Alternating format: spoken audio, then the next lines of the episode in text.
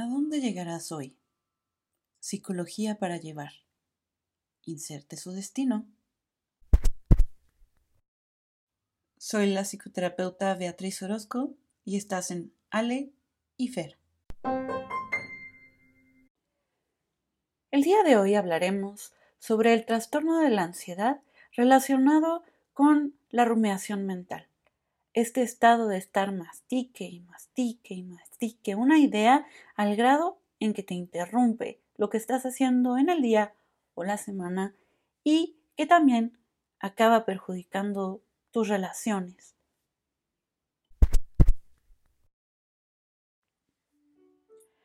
Hola, soy Fer y tengo ansiedad.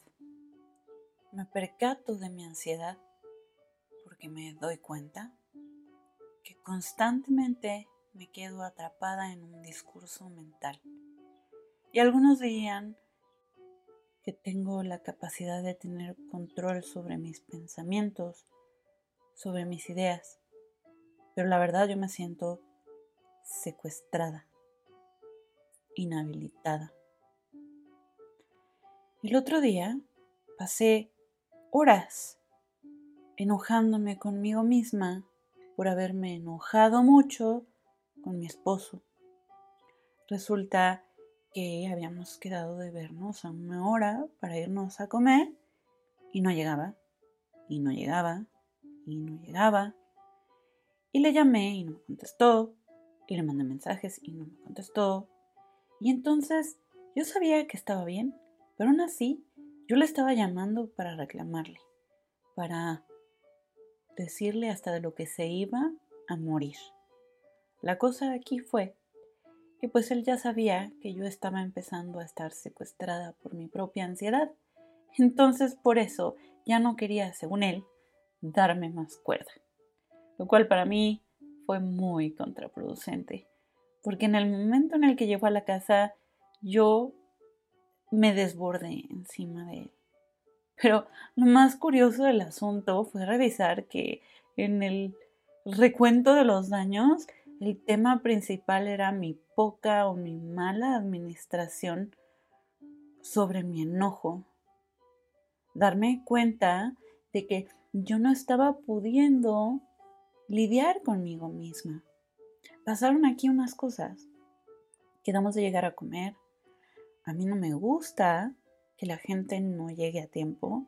Yo considero que la puntualidad es de las cosas más importantes y de los valores más necesarios, pero no estaba llegando a tiempo. Ojo, me dijo que había habido una manifestación, que había un cierre sobre insurgentes, que estaba todo bloqueado y por eso llegó tarde. O sea, no llegó tarde porque yo le cayera mal o porque no le importaran mis asuntos o porque le valiera si yo tenía o no tenía hambre.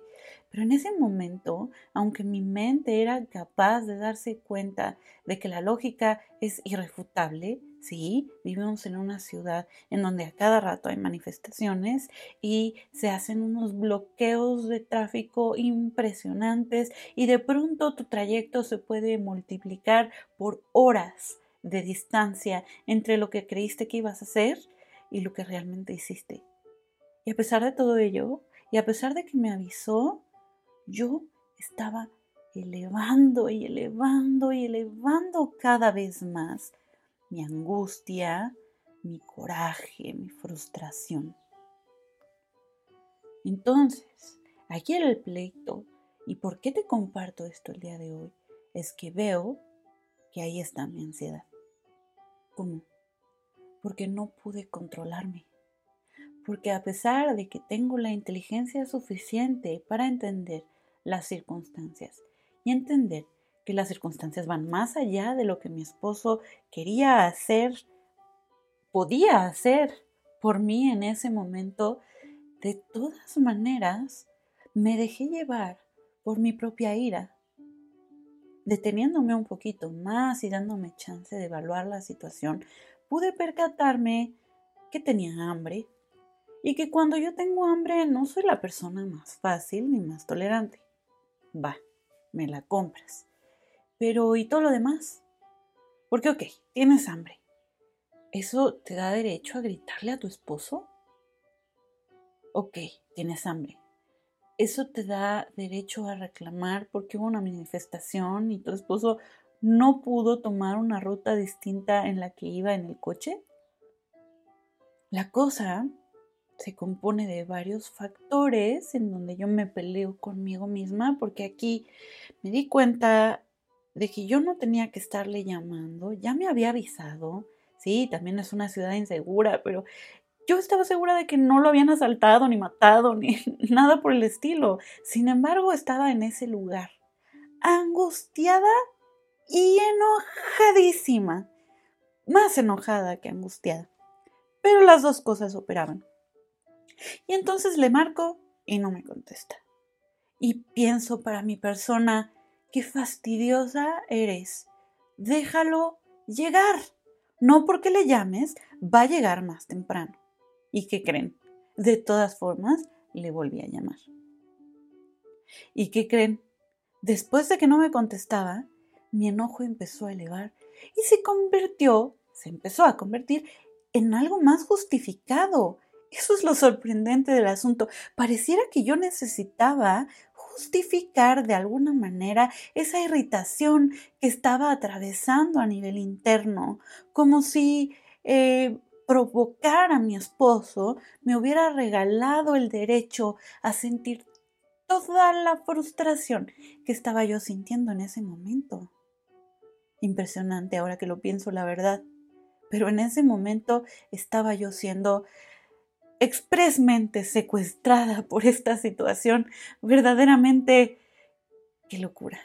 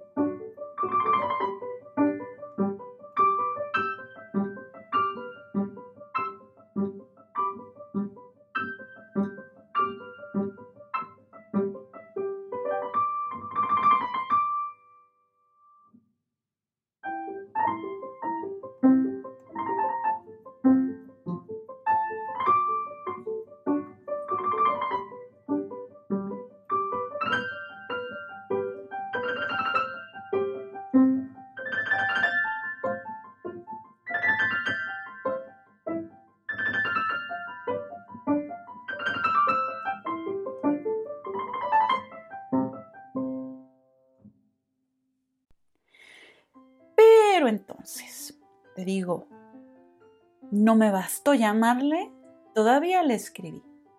Y le escribí varias veces. Y cuando no me contestó, yo sabía que estaba con mi hermana, le hablé a mi hermana para que por lo menos me contestara desde el teléfono de mi hermana. Pero como me conocen muy bien los dos, ninguno de los dos me contestó. Cosa que me hizo justificar con un poquito más de solidez mi estado de irritabilidad. Y entonces vamos a retomar. Empiezo yo por enojarme, en parte porque se me está quebrando la paciencia, porque no me gusta que la gente sea impuntual, porque yo en lo particular no soy tolerante con la impuntualidad, en parte porque me duele llegar a sentirme poco importante yo considero que si yo hago el esfuerzo por llegar a tiempo a las cosas, es porque te estoy dando tu lugar, porque te estoy respetando y estoy respetando tus tiempos. Por lo tanto, si esa es la forma en la que yo me conduzco contigo, esperaría que tú te comportes de la misma manera conmigo, que vayas atendiendo un código moral de educación mínimo esperado. Ajá, bueno, ok. Entiendo de todas maneras que la puntualidad no se podía cumplir en este caso. Sin embargo, de todas maneras, yo seguía emberrinchada y picando. Y picando y picando y picando para hacerlos enojar. Tanto a mi hermana como a mi esposo. Más a mi esposo, por supuesto, porque con él es con quien enfoqué toda mi angustia. Ahora ya pensándolo un poquito más a fondo, pues sí, también me doy cuenta que es más fácil depositar mis angustias sobre aquel al que le tengo mucha más confianza que a cualquier otra persona. Y es que mi esposo es mi mejor amigo y nos contamos un montón de cosas y tenemos un montón de gustos en común y cuando estamos los dos tranquilos, de verdad la pasamos increíble. La cosa es que a veces, en mi caso, en mi situación y para mi persona, a veces es radicalmente complicado llegar a ese lugar de calma. Entonces creo que recientemente, los, últimos meses, no le he dado chance, chance a él de disfrutarme a mí. Por lo menos tanto como yo lo disfruto a él. Y aquí otra vez la guerra interna, porque te digo, pareciera que te estoy contando la historia de un gran berrinche que ocurrió. Pero no, más bien lo que te quiero contar, lo que te estoy compartiendo es cómo hay una lucha interna muy grande basada en mis propias expectativas por los demás, basada en creencias de cómo debería de ser el código ética, moral y de comportamiento de los demás y también el, la, la duda, dolor, herida que poseo de no sentirme importante. Y es que muchas cosas me vienen de ahí. Los demás no me dan la importancia que yo siento que merezco porque en realidad, en el fondo, a veces no me siento tan importante para los demás. No es que yo me la pase pensando que yo no importo. Más bien pienso que a los demás no les importan mis cosas tanto como a mí me importan las cosas de los demás. Y pensar en eso me duele muchísimo. Tocar ese lugar me irrita, me cansa, me duele, me parte el corazón. Esto te lo cuento porque también es otra guerra interna. Que me traigo un jaleo impresionante conmigo misma. Siguiente, y no, no por ello es menos importante, aunque estoy yendo en un orden de asociación de una serie de cosas que aprendí con esta mini experiencia de coraje, es mi necesidad de control. Soy una mujer a la que le dan miedo los cambios bruscos. Me desconcierta, me angustia cuando me cambian mucho la jugada, porque no siento que sea yo muy flexible para adaptarme rápidamente a las situaciones en general. Y me gustaría, de verdad me encantaría poder ser como el agua y fluir para donde quiera que fuera necesario de acuerdo a mis circunstancias. Que si ahora hay que trabajar aquí, aquí, que si ahora hay que hacer un así, pues asado. Y, o sea, en general, creo que la gente disfruta más su tiempo, su vida y sus actividades si no se detiene obsesivamente a cada detalle y a cada paso y a cada regla. Sin embargo, yo no veo que eso en mí sea posible. Y ya me han dicho que sí es posible, que, si me ensaño, me empecino en que no es posible, pues probablemente pues no tengo mucha chance de cambiar.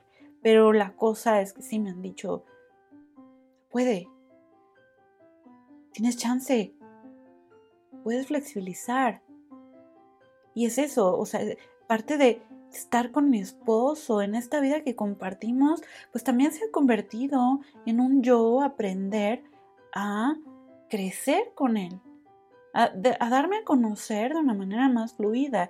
Y es que aunque él no es el señor hippie puedo con todo y todo está bien, pues sí es mucho más relajado que yo. Y ahí es donde todavía me doy más cuenta de lo estresada y agotadamente rígida que puedo llegar a ser a momentos. Eso me frustra. También ahí, más guerra conmigo misma, más sobrepensar, cómo me juzgo a cada instante.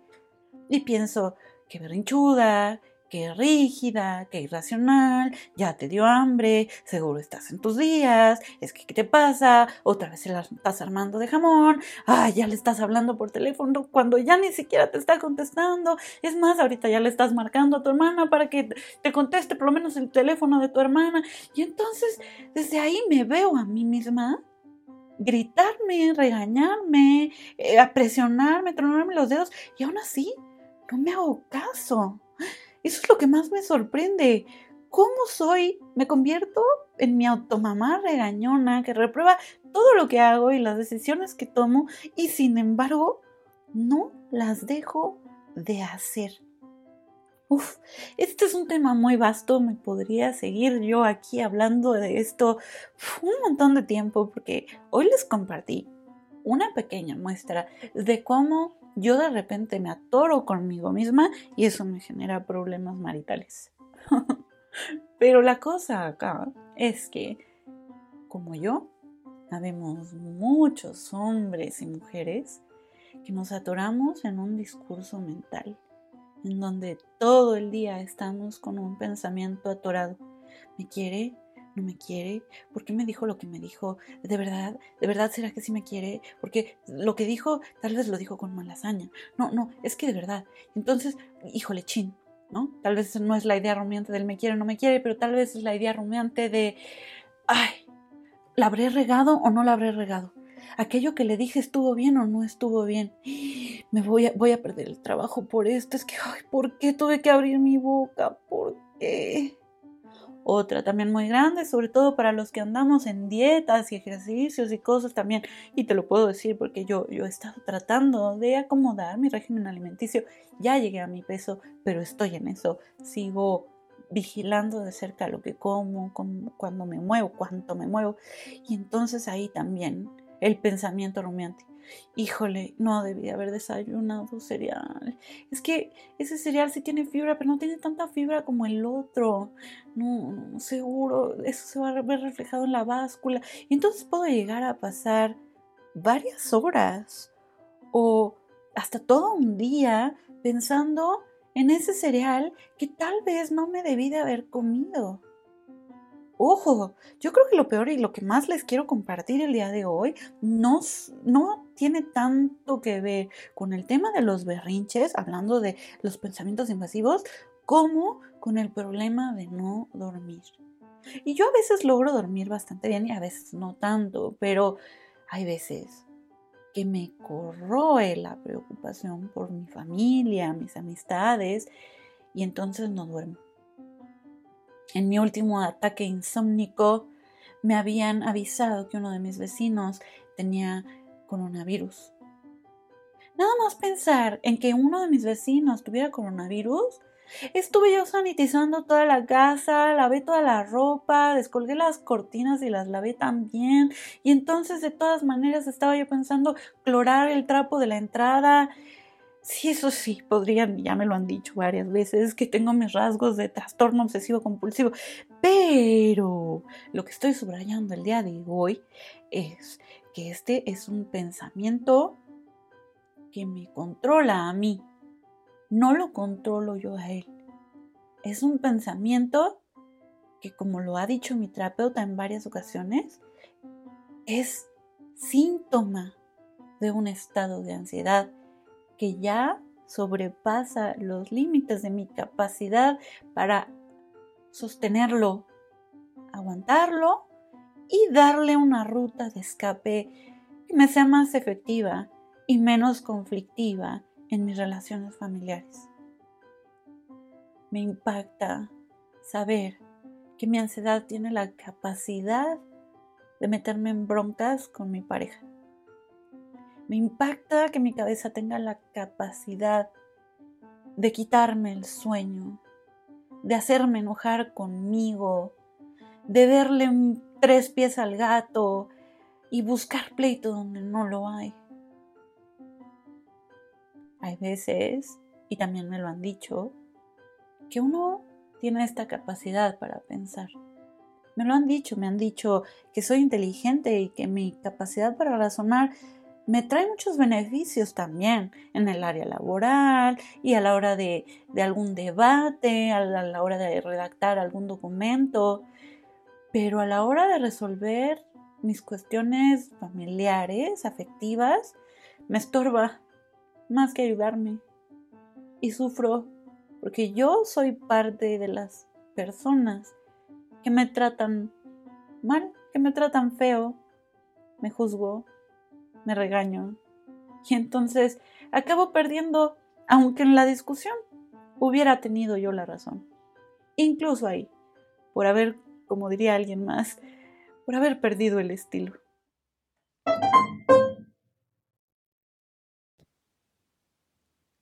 ¿Llegó la hora? Inside. Ha llegado la hora de que te caiga el 20.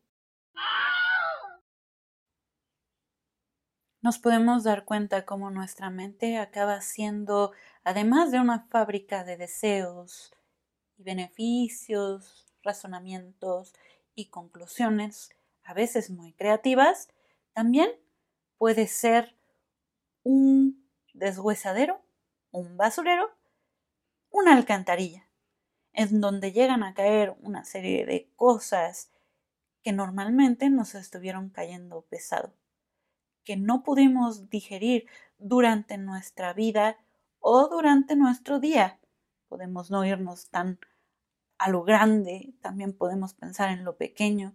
Y entonces ahí mi mente se vuelve este recipiente en donde cae todo el desecho desagradable que fuera de expulsarse para que yo me sienta en paz, se engulle, se internaliza y se hace más obvio, generando muchas veces una sensación de vergüenza frente a los demás y una sensación de autorrechazo, como tirándonos de a loco.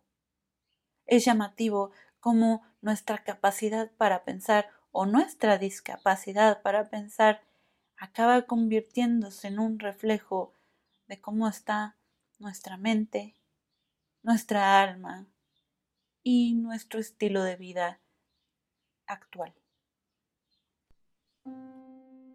Y esto ha sido todo por hoy. Nos oímos la próxima semana.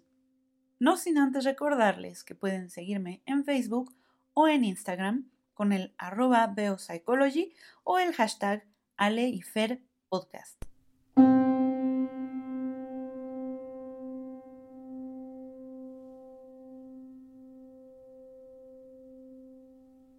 Si llegaste hasta aquí, el cambio, la diferencia en tu vida, ya empezó contigo.